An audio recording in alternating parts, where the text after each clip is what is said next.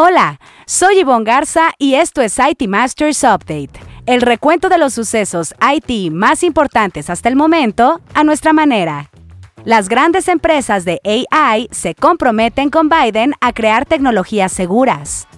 Amazon construye un centro de procesamiento satelital de 120 millones de dólares. CNBV avala tres nuevas fintech. Ya son 62 las empresas autorizadas. La Asociación Mexicana de Centros de Datos suma 44 empresas afiliadas. En así lo dijo el CEO de Microsoft, Satya Nadella. Todavía en las nubes, sí, México podrá ser aliado de Estados Unidos en fabricar chips. La presidencia municipal de Pachuca de Soto es una de las historias innovadoras. Para el IT Masters Insight tendremos a Jorge Álvarez, CIO de Bosch San Luis Potosí. Joe Biden no ha dejado el tema de la inteligencia artificial y parece que ya tuvo su primer triunfo con los primeros pasos para regularla. El presidente de Estados Unidos insiste en que debemos de estar con ojos vigilantes sobre las amenazas que surgen de las tecnologías emergentes y que pueden representar potencialmente un daño a la democracia y los valores. Lo anunciado por Biden va un paso adelante de la regulación que desde hace años trabaja la Unión Europea. Pero antes de entrar en materia, revisemos otros temas candentes en el dossier. Amazon construye una instalación de procesamiento de 120 millones de dólares en el Centro Espacial Kennedy de la NASA, en Florida, para sus miles de satélites del proyecto Kuiper que ofrecerá Internet satelital. Las instalaciones de 100.000 pies cuadrados se usarán para preparar los satélites de órbita terrestre baja antes de ser lanzados. El proyecto Kuiper, aprobado en julio de 2020 por la Comisión Federal de Comunicaciones de Estados Unidos, competirá directamente con Starlink de Elon Musk, que ofrece Internet satelital. Amazon prevé lanzar 3.236 satélites como parte de su iniciativa. La empresa tiene como objetivo lanzar sus primeros satélites producidos en masa a principios de 2024, iniciando un sprint para desplegar la mitad de la red en órbita para 2026, según la licencia que obtuvo. Esta semana, en Historias Innovadoras, donde le contamos acerca de un proyecto ganador de las más innovadoras, es el turno de la presidencia municipal de Pachuca de Soto, Francisco Iglesias, director editorial de NetMedia, nos cuenta. La presidencia municipal de Pachuca de Soto es una de las más innovadoras 2022 con el proyecto Trámite Digital de Licencias de Funcionamiento de Establecimientos Mercantiles. Su innovación de producto o servicio consiste en la digitalización de la licencia de funcionamiento, la cual regula y autoriza la correcta operación de un establecimiento comercial. Ahora se puede obtener o renovar de manera digital, lo que reduce tiempo de respuesta para la población con una herramienta sencilla, rápida e intuitiva. El proyecto representa mayor eficiencia y transparencia del proceso, un incremento en la recaudación, así como la profesionalización del servidor público. Este trámite contrarrestó el decremento en la recaudación registrado durante la pandemia en 2020, pues hasta 2019 solo se hacía de manera presencial.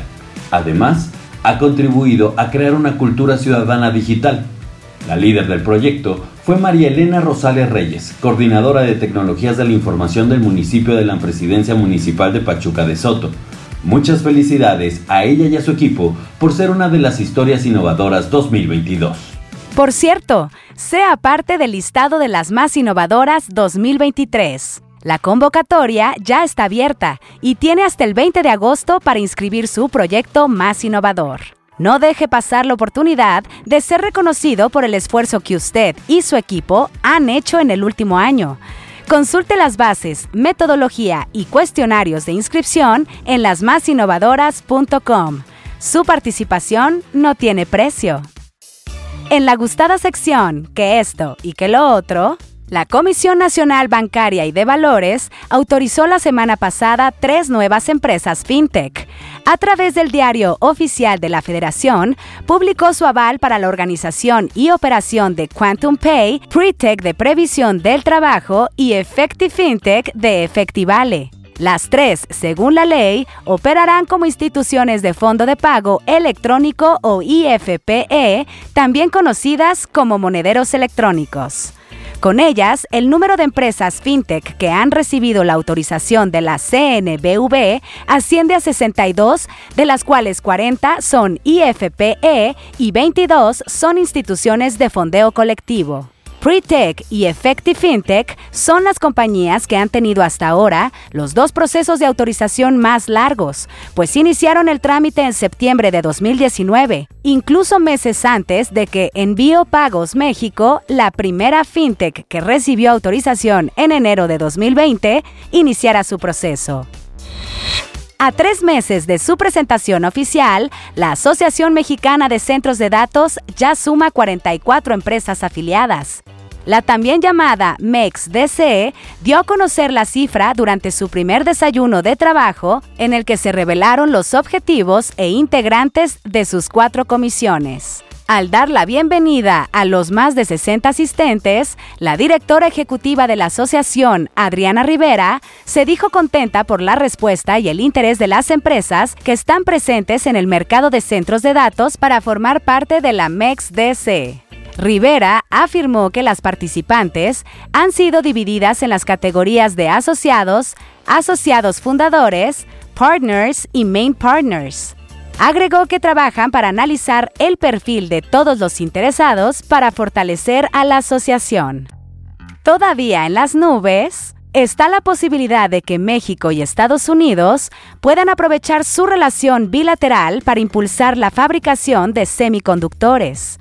Aunque el Centro de Estudios Internacionales Gilberto Bosques destacó en el Senado que en México se puede ser más competitivo, la competencia entre Estados Unidos y China determinará quién podrá tener mayor ventaja sobre las nuevas tecnologías. El pilar más robusto de la estrategia estadounidense es la ley de chips y ciencia, a través de la cual se proporcionaron 50 mil millones de dólares para investigación y desarrollo, así como para fabricación y creación de la fuerza laboral estadounidense.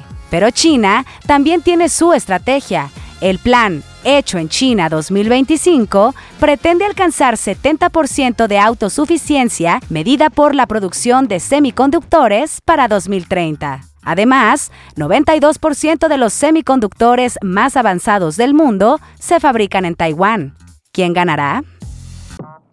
Esta semana, en Así lo dijo, donde resaltamos una frase que a lo largo de la semana las y los reporteros de IT Masters Mag hayan escuchado de conferencias o entrevistas, tenemos al CEO de Microsoft, Satya Nadella, quien al encabezar el evento Microsoft Inspire, en el que la empresa dio a conocer Bing Chat Enterprise y la suscripción de 30 dólares por usuario para su herramienta Copilot, se refirió a su relación con OpenAI. Escuchemos.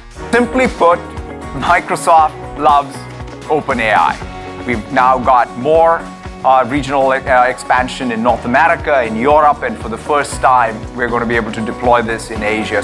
There's no question we're in the midst of a massive platform shift with the new generation of AI that's going to transform pretty much every sector every category of computing. This is the moment, in some sense, that every CIO, CISO, business user has been waiting for.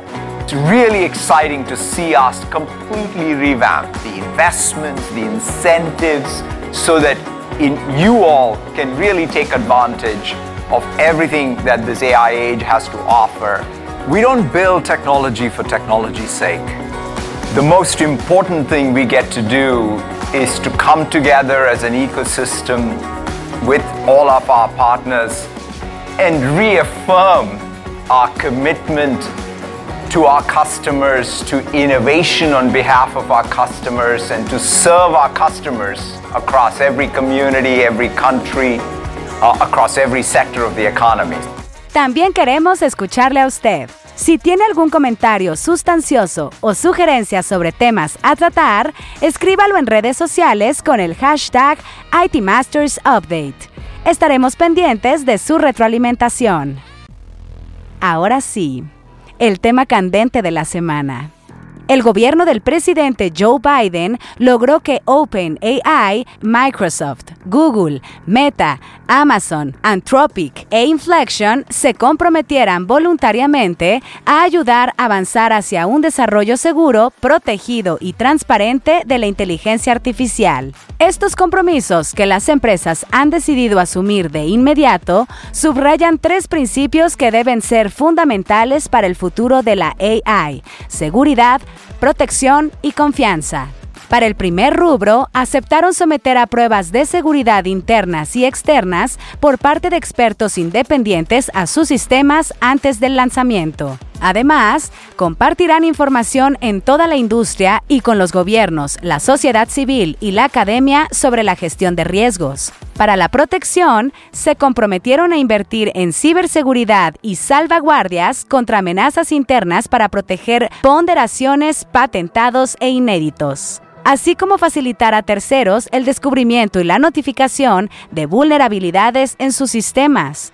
Y en cuanto a confianza, se comprometieron al desarrollo de mecanismos técnicos sólidos para garantizar que los usuarios sepan cuándo se genera contenido mediante inteligencia artificial para el IT Masters Insight de la semana, en la que un líder IT nos comparte una recomendación de algún reporte, libro, reflexión o estrategia, es el turno de Jorge Álvarez, CIO de Bosch San Luis Potosí.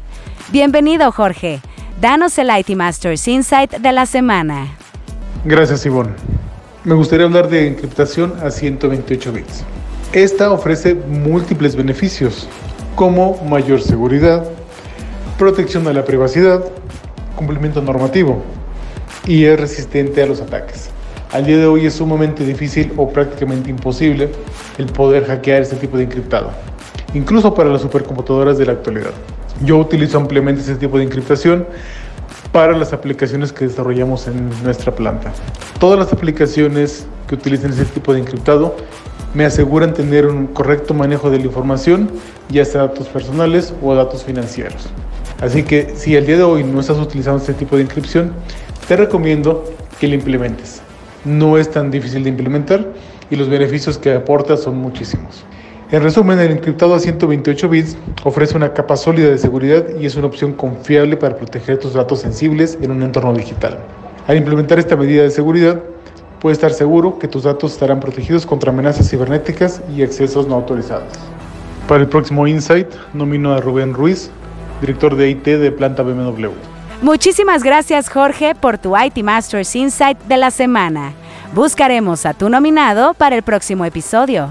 Si quiere leer más sobre lo que aquí le contamos o novedades del mundo IT, visite nuestro sitio web itmastersmac.com o síganos en redes sociales como NetMedia. Hasta aquí este episodio de IT Masters Update, porque su opinión es más valiosa cuando está bien informada. Tiene aquí una cita todos los lunes. Buen inicio de semana.